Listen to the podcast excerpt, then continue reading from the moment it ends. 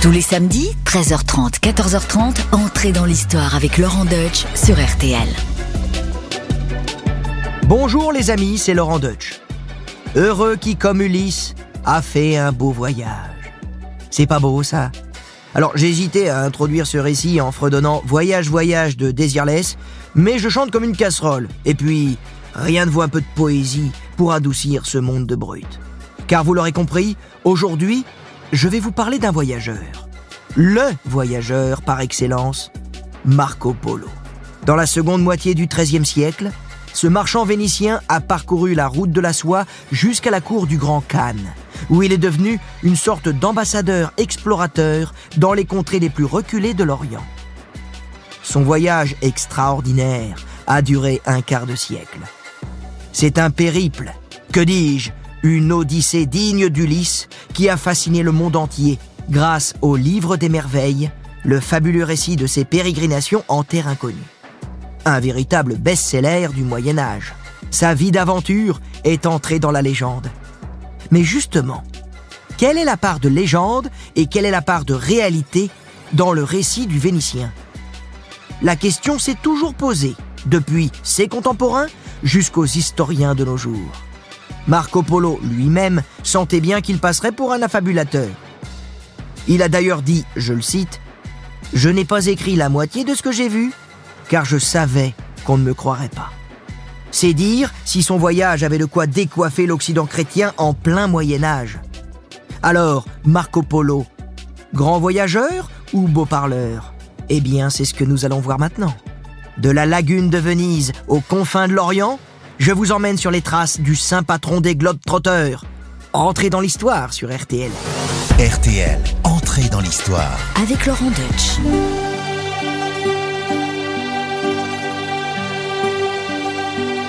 L'histoire de Marco Polo commence à Venise, où il voit le jour, le 15 septembre 1254.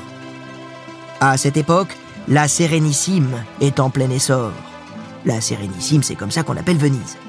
Et c'est même le début de sa grande apogée, car la République maritime vient de s'emparer de Constantinople suite à la quatrième croisade, lancée tout juste 20 ans avant la naissance de Marco Polo. Constantinople est alors le principal point de transit des marchandises en provenance d'Orient.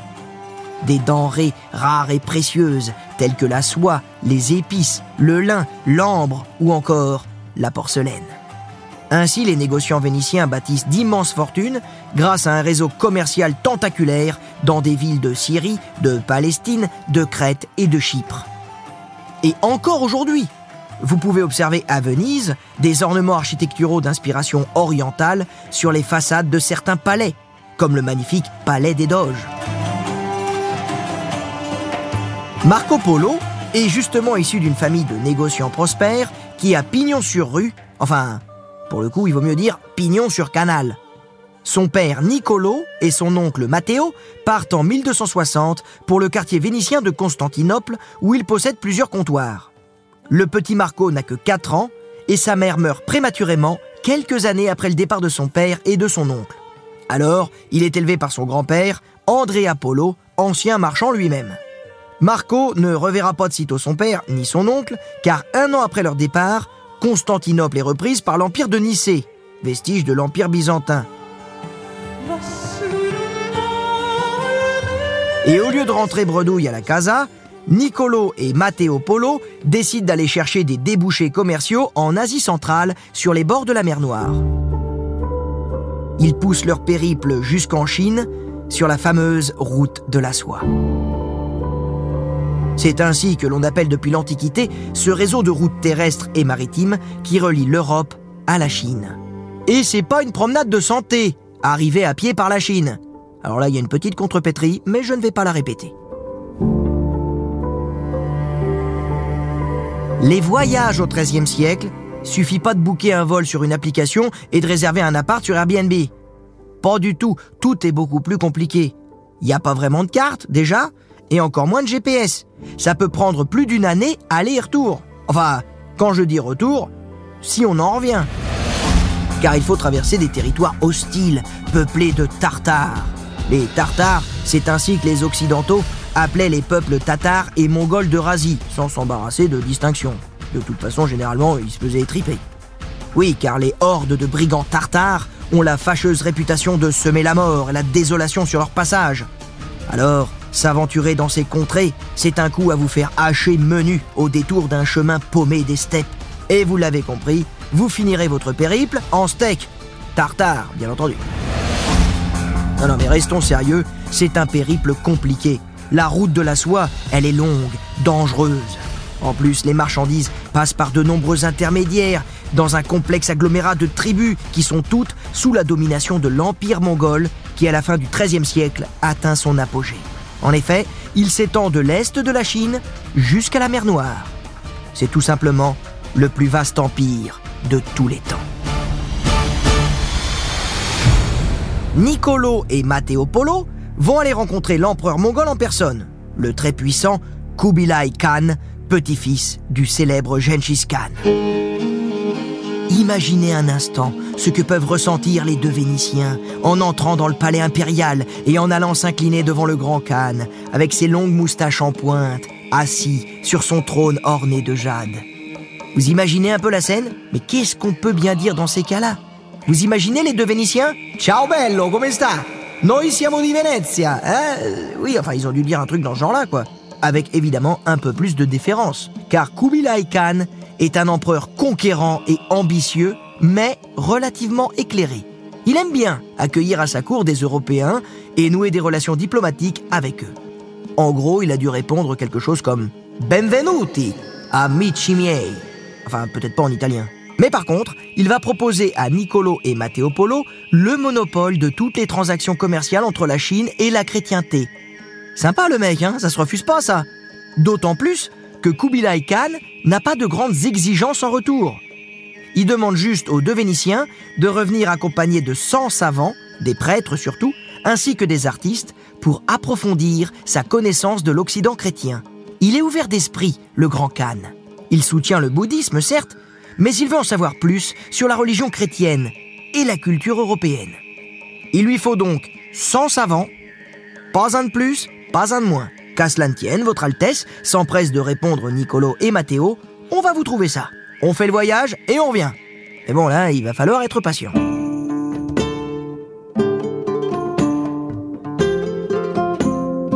Dix ans après leur départ de Venise, les deux marchands sont donc de retour dans leur patrie en 1269. Ils ont dû le trouver bien grandi, le petit Marco. Il a maintenant 15 ans. C'est un jeune homme, et on l'imagine écouter avec émotion le récit des péripéties de son oncle et de son père. C'est décidé, il fera partie du prochain voyage. Un voyage qui entrera dans l'histoire.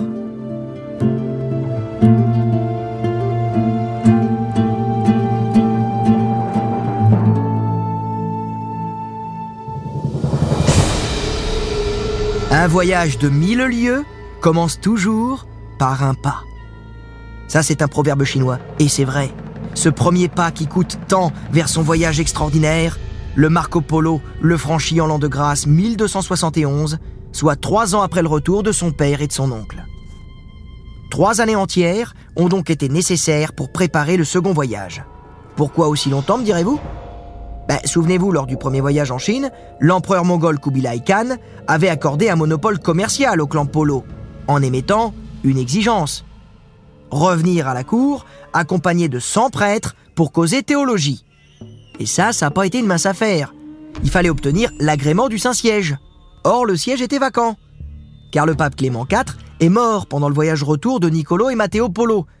Ils ont donc dû attendre. Attendre quoi? Bah, l'élection d'un nouveau pape. Et ça a traîné, c'est le moins qu'on puisse dire. Ce fut même le plus long interrègne de l'histoire de la papauté. Il a fallu attendre le 1er septembre 1271 pour que Grégoire X monte sur le trône de Saint-Pierre. Le nouveau pape ne voit pas d'inconvénient à l'idée d'aller faire du prosélytisme à la cour du Grand Khan. Bien au contraire, car le bruit court alors que Kubilai Khan en personne est enclin à se convertir au christianisme. Il ferait un précieux allié aux chrétiens contre l'islam. Sauf que les prêtres ne se bousculent pas au portillon pour aller pérégriner à l'autre bout de la Mongolie. On finit quand même par trouver deux candidats au voyage, seulement deux, deux prêtres dominicains, Nicolas de Vicenza et Guillaume de Tripoli. Le pape remet aussi au clan Polo des lettres de créance et des présents pour le Grand Khan. On est loin du compte des 100 savants, mais on se dit, bon bah allez, deux, ça peut passer quoi. Le voyage peut commencer. De toute façon, ça fait trois ans, on n'en peut plus, on veut y aller. Et cette fois, Marco Polo fait partie de l'aventure. Il n'a que 17 ans, imaginez Moi, à 17 ans, bah, je joue au ballon, je passais le bac. Et bah Marco Polo, lui, il prend large pour aller au bout du monde faire du business avec les Mongols. Et quand on dit que les voyages forment la jeunesse, eh ben lui, il va être servi. Alors ça commence plutôt mal parce que nos deux prêtres dominicains décident d'abandonner l'expédition dans une petite ville portuaire de l'actuelle Turquie, à l'époque Layatso, aujourd'hui Yumurtalik. Je ne sais pas si je le dis bien. Alors en tout cas, eux, ils rebroussent chemin parce qu'il y a des rumeurs de guerre dans la région. Oui, les mecs, ils sont prosélytes, mais pas téméraires. On va rester à Rome, finalement, c'est mieux. Hein euh, désolé, on le sent pas trop. Bonne chance, les gars, hein, on croit en vous. Hein Allez, forcez, euh, que Dieu vous bénisse. Nous, on va rester là. Les polos, eux, ils ont pas froid aux yeux et ils poursuivent le voyage. Ils rejoignent Jérusalem par la mer, puis Hormuz par voie terrestre et maritime. Ils sillonnent alors la Perse d'ouest en est. Ils passent par Kerman, au sud-est de l'Iran, Samarcande, dans l'actuel Ouzbékistan. Et Marco Polo observe alors des paysages à couper le souffle, des espaces désertiques immenses où il écoute le chant des dunes, c'est-à-dire la vibration des grains de sable remués par le vent. Écoutez, vous entendez? Eh oui, l'effet est très envoûtant. Le son, les couleurs, les odeurs, les paysages, les visages. Tout retient son attention. C'est les mille et une nuits, les gars. Pour le jeune Vénitien, tout est pittoresque, digne d'intérêt. Avec son père et son oncle, il demande l'hospitalité au fil de leurs étapes, en échange de quelques babioles. Et puis surtout, il dispose d'un précieux sésame pour traverser le vaste empire mongol, un païza. Non, un païza, c'est pas une pizza. C'est une tablette d'or frappée d'inscriptions officielles. En gros, c'est un sauf-conduit, c'est un passeport diplomatique. Et c'est sûr que ça aide à circuler un petit peu plus sereinement sur les territoires soumis à la Pax Mongolica, l'empire du Grand Khan. Enfin, en même temps, il y a encore quelques brigands insoumis qui peuvent vous tomber sur le rable. À l'époque de Marco Polo, en Perse, sévit encore la secte ismaélienne des Nizarites, plus connue sous le nom des Assassins. Et là, les mordus de jeux vidéo la connaissent sans doute grâce à la célèbre saga Assassin's Creed.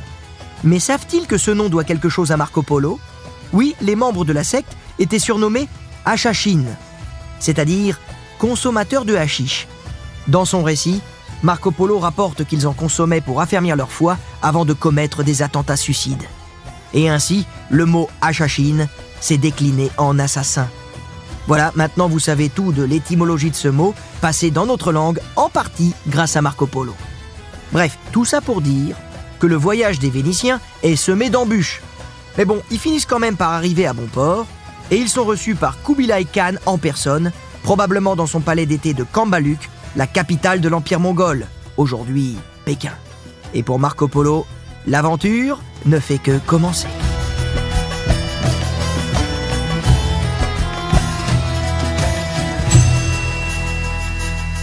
Après son long voyage jusqu'en Chine, Marco Polo, son père, son oncle, sont accueillis chaleureusement à la cour impériale de Kubilai Khan. Alors, ils n'ont pas ramené avec eux les 100 prêtres et savants comme promis, mais l'empereur ne semble pas se formaliser plus que ça de ce manquement. Au contraire, il semble tout de suite accroché avec le jeune Marco, et la chose est réciproque. Le Vénitien est fasciné par le grand Khan, et il fait tout ce qu'il faut pour entrer dans les bonnes grâces de cet homme, qui est alors euh, le plus puissant du monde. Il apprend les coutumes et maîtrise plusieurs langues. Le mongol, le chinois, le ouïghour, le persan et même l'arabe. Enfin, certaines langues, il doit surtout les baragouiner, parce que ça pourrait dû être coton de passer du ouïghour au mongol, comme ça, sans traducteur automatique. Mais il n'en reste pas moins que Marco Polo est un homme doué d'une extraordinaire faculté d'observation et d'adaptation. Il est d'ailleurs si bien vu par l'empereur que certains courtisans en prennent ombrage. Il n'est ni le premier ni le seul Européen à graviter autour de Kubilai Khan, mais il est, semble-t-il, celui qui en obtient la plus grande faveur.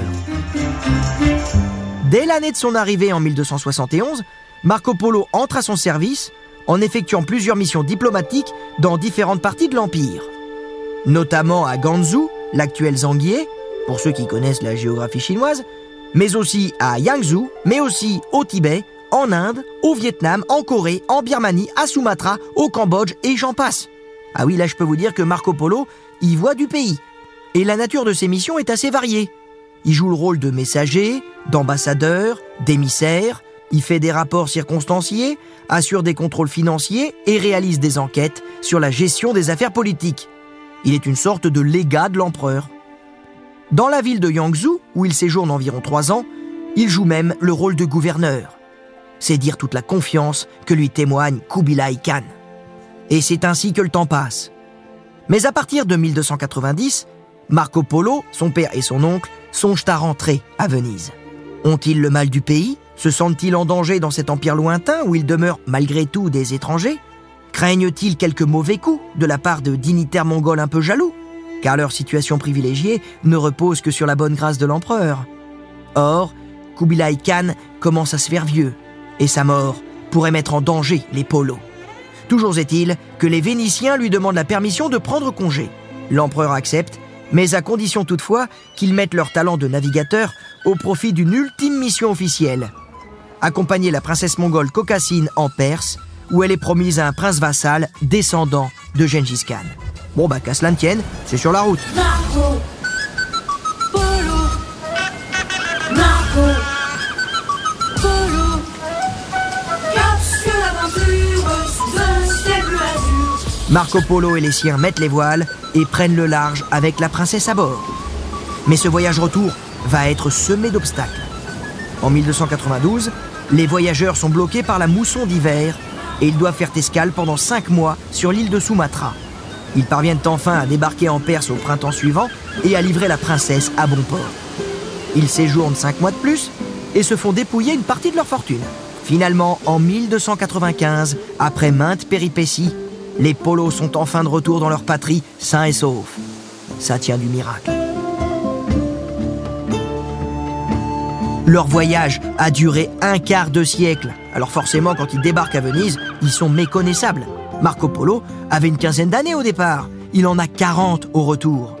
L'aventurier a blanchi sous le harnais. Mais il n'a pas perdu son entrain. Une légende raconte que pour épater la galerie, il aurait donné un grand banquet à sa famille et à ses amis, au cours duquel il aurait revêtu de misérables vêtements tartares avant de défaire les coutures pour extraire des pierres précieuses. Preuve que l'habit ne fait pas le moine. Ces réjouissances nous feraient presque oublier qu'à l'époque, la guerre fait rage entre les deux grandes républiques maritimes rivales, Venise et Gênes.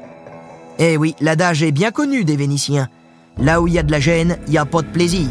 Allez, trêve de calembour. Marco Polo doit faire armer une galère pour participer à la bataille. Et hélas, il est capturé lors d'une escarmouche. Et les Génois l'envoient croupir dans un cachot pendant trois ans.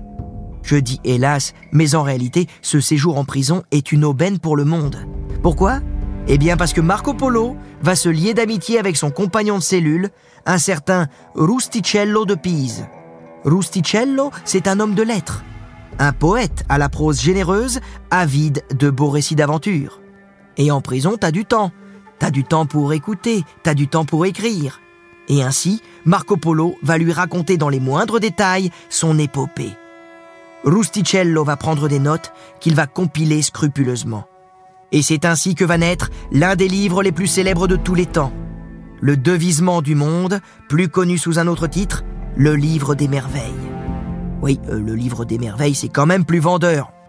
Et bien sûr, ce récit des aventures de Marco Polo va connaître un incroyable succès. On se l'arrache dans toute l'Europe. Il va même devenir le livre de chevet de futurs grands navigateurs, comme Christophe Colomb ou Magellan, à qui il va donner des idées. Et si d'ailleurs vous voulez en savoir plus sur ces hommes illustres, je vous recommande les deux épisodes d'entrée dans l'histoire qui leur sont consacrés respectivement. Marco Polo entre véritablement dans la légende grâce à ce livre, car c'est pas le tout de faire un voyage extraordinaire et de vivre des aventures hors du commun, encore faut-il en laisser un témoignage, un témoignage vibrant à la postérité.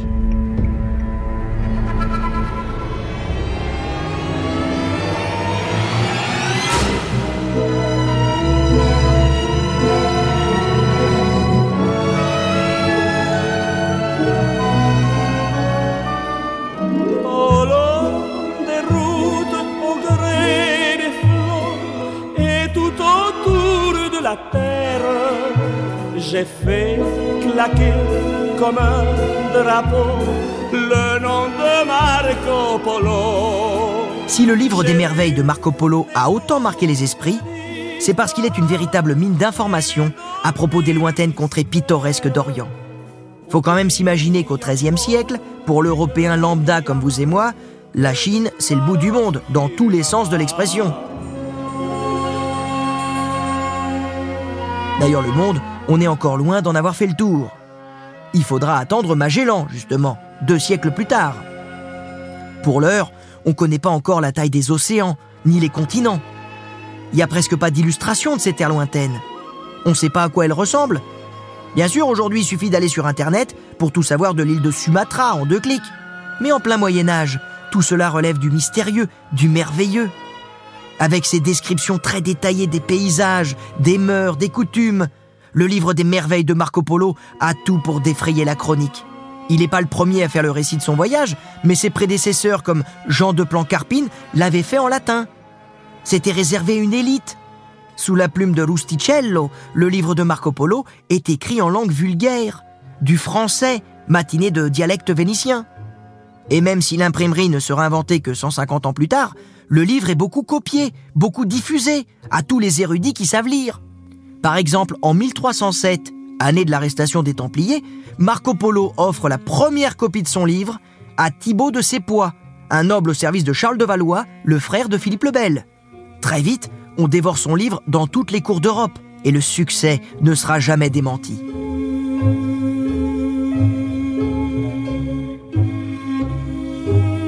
En 1430, un voyageur raconte même que la ville de Venise en avait installé un exemplaire attaché par une chaîne dans un lieu public pour que chacun puisse le lire. Alors pour ceux qui ne l'ont pas lu, que trouve-t-on dans ce fameux livre des merveilles? Eh bien en réalité, et c'est peut-être là sa grande force, il ne laisse que peu d'espace à Marco Polo lui-même. Celui-ci s'efface pour laisser la place à ce qu'il voit. Le récit tient plus de l'encyclopédie que de l'épopée. Les descriptions prennent le pas sur l'action, que l'on devine tout de même en, filigrane. Il y a bien sûr des chapitres consacrés à son voyage, mais le véritable protagoniste, c'est Kubilai Khan. Marco Polo ne cache pas son admiration pour son bienfaiteur. Le livre aurait presque pu s'appeler La geste du grand Khan, tant ses pages abondent de détails sur son caractère, ses actions, ses femmes, ses favorites, ses palais, ses vêtements, etc., etc. Plus intéressant encore, Marco Polo décrit avec soin les différentes parties de son vaste empire, en s'attardant sur la faune, la flore, sur les autochtones, avec un regard qui préfigure l'ethnologie moderne. Alors bien sûr, il y a parfois une part de, fabuleux avec des créatures légendaires, comme par exemple des licornes, ce qui laisse à penser que le poète Rusticello a voulu saupoudrer les descriptions minutieuses d'un peu de sensationnel, un peu d'épicé. Mais tout cela ne doit pas effacer la pertinence de l'ensemble qui prouve les incroyables dons d'observation de Marco Polo. C'est ainsi qu'il décrit les fabuleuses jonques chinoises, les hauts fonds de la mer de Java, l'arbre à vin de Sumatra, les rubis de Ceylan, le poivre, l'indigo, le gingembre, les cuirs rouges du Gujarat. Il parle des lamaseries du Tibet et mentionne même l'existence jusqu'alors inconnue du Japon, sous le nom de Sipango. En bon marchand négociant, il est aussi fasciné par la société chinoise, ses usages tels que le charbon ou le papier-monnaie qui n'existent pas encore en Occident. Notons d'ailleurs que ce sera à Venise que se développera d'abord ce moyen de paiement bien pratique. Marco Polo s'intéresse aussi aux croyances religieuses, à l'aspect des brahmanes, à la nudité des ascètes et à d'innombrables aspects de la vie sous ces latitudes.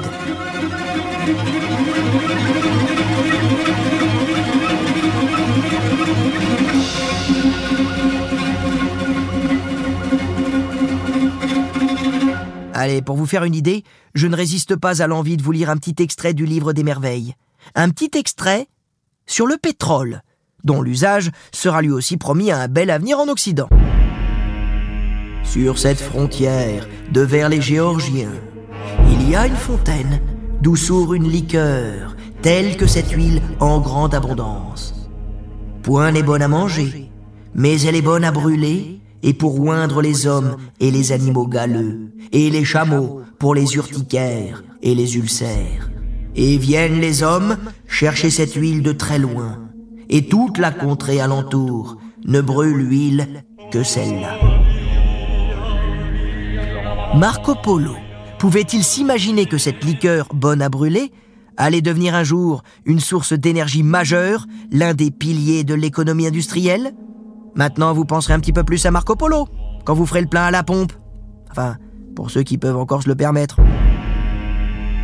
Au premier jour de l'année 1324, Marco Polo est un homme riche et célèbre dans toute l'Europe. Mais c'est aussi un vieil homme qui approche les 70 ans. Il est usé par cette longue vie de voyage et d'aventure où il aura tout connu. Les traversées de mer et de désert, les marches épuisantes, les attaques de brigands, les honneurs de la cour impériale du Grand Khan, les années de cachot, la fortune et la gloire. Oui, quelle vie, mes amis, quelle vie que celle de Marco Polo.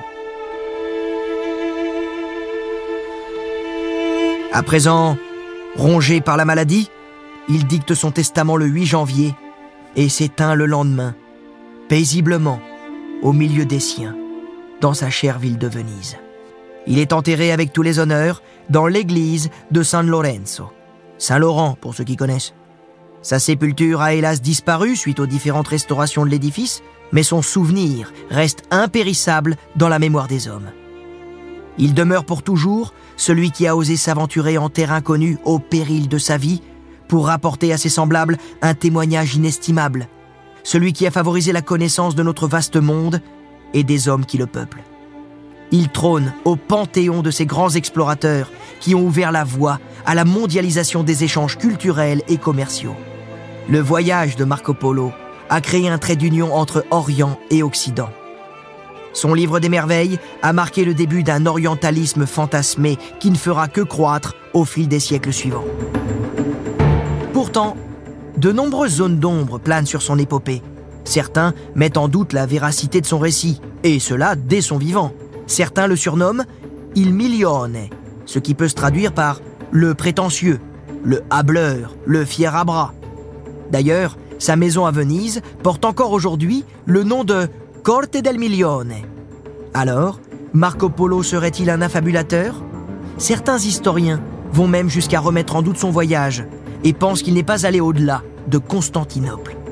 Il n'aurait fait que rapporter ce qu'il a entendu de la Chine à travers les récits d'autres voyageurs, parce que c'est vrai qu'il n'est pas le seul, ni le premier. Au XIIIe siècle, en effet, au moins une trentaine de voyageurs ont rapporté avant lui des témoignages à propos de la Chine. Mais quand même, le récit de Marco Polo se distingue par une abondance de détails, souvent recoupés par des écrits chinois, ce qui bat en brèche les théories révisionnistes. Mais ce qui est sûr en revanche, c'est que le livre des merveilles exagère certains points pour lui donner le beau rôle. Sous la dictée de Marco Polo, le véritable auteur, le pisan Rusticello, était sans doute un peu de Marseille, plus soucieux de sa belle prose que de la véracité des faits.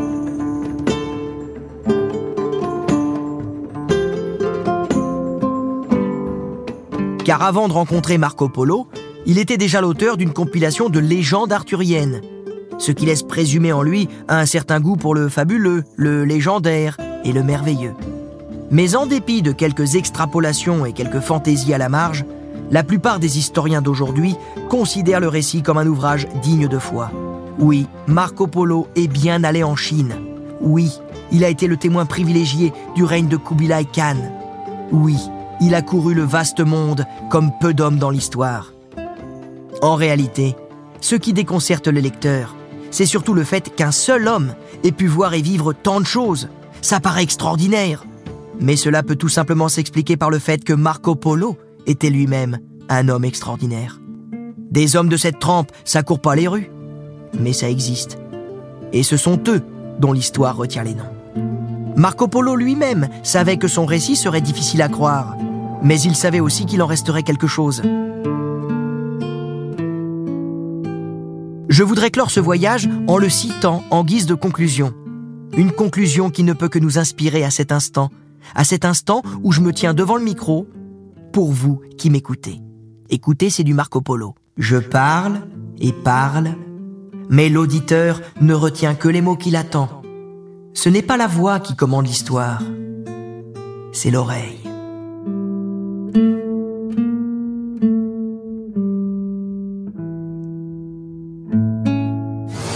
Entrez dans l'histoire Laurent Deutsch sur RTL. Marco Polo, mais quel voyage Et on va continuer à en parler parce que j'ai la chance d'avoir à mes côtés Elisabeth Crouzet-Pavant, qui est- était professeure d'histoire du Moyen-Âge à la Sorbonne, mais qui est spécialiste de Venise. D'ailleurs, elle vient de publier chez Belin un livre magnifique qui a reçu le prix du livre de l'histoire de l'Europe en 2022, qui s'intitule Venise du 6e siècle au 21e siècle. Donc c'est vraiment euh, la personne qui connaît très très très bien le sujet, qui connaît très bien Venise, et évidemment Marco Polo. Bonjour Elisabeth. Bonjour. Alors, qu'est-ce que j'aurais euh, oublié de dire euh, dans ce grand voyage? On peut pas tout dire, mais qu'est-ce qu'on aurait oublié et, et- et sur lequel il faudrait un petit peu revenir, selon vous? Alors vous avez beaucoup dit. Peut-être il faudrait euh, insister davantage sur ce qu'on appelle le moment en mongol. C'est-à-dire que jusqu'à la constitution de l'empire mongol, qui est le, le plus grand empire de l'histoire, euh, jusqu'à la constitution de l'Empire britannique, la circulation euh, devient des hommes, des marchandises, devient plus facile donc à travers ces vastes territoires. Pour la première fois, les marchands italiens commencent donc à pénétrer à l'intérieur du continent asiatique. Bien sûr, euh, tous ne vont pas jusqu'en en Chine, ils sont peu nombreux à y aller, mais on a tout de même une série d'attestations hein, qui montrent euh, que euh, Marco Polo n'est pas un, cas isolé, n'est pas une figure isolée, mais que d'autres marchands ont opéré donc dans ces mêmes années de la fin du XIIIe siècle en Chine.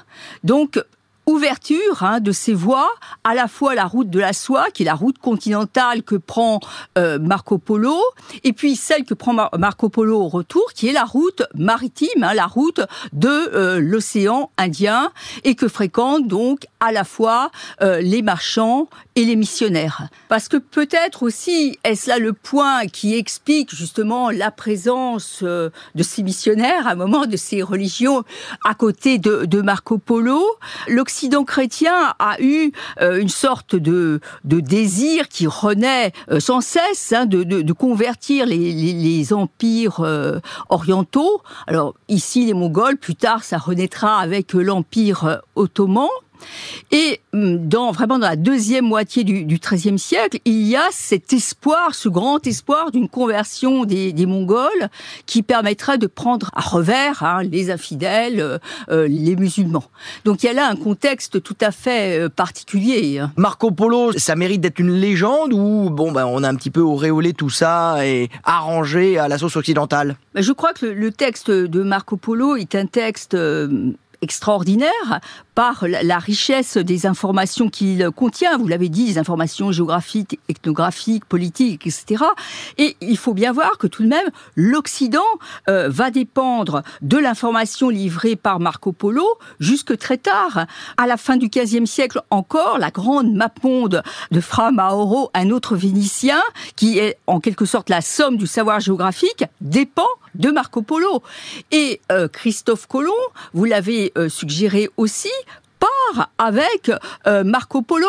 Et sa découverte même de ce qu'il croit être les Indes, ce qui ne sont pas les Indes, mais enfin, est véritablement soumise en quelque sorte à sa lecture de Marco Polo. Il cherche à identifier les lieux qui ont été décrits par le Vénitien. Donc, bien sûr, un texte extraordinaire par les informations qu'il renferme, mais en même temps, tout autant, et je crois que la fable, le mythe sont aussi importants que l'histoire ici, on lit le devisement du monde ou le livre des merveilles, les deux, titres euh, coexistent pour euh, découvrir la description du rhinocéros de Sumatra ou les palais euh, couverts d'or ou toits couverts d'or.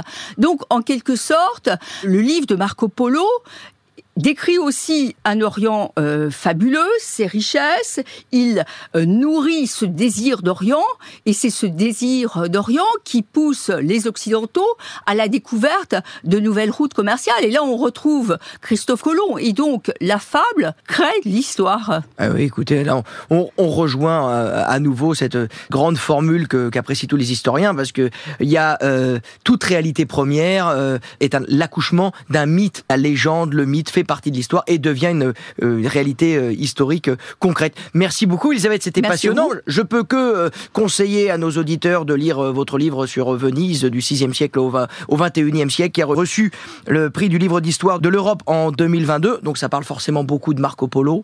Et en plus, euh, vous pouvez aussi lire le livre des merveilles de Marco Polo, le devisement du monde, puisqu'il a été écrit en français. Marco Polo, qui pourtant était vénitien, a écrit, a fait écrire le livre des merveilles en français.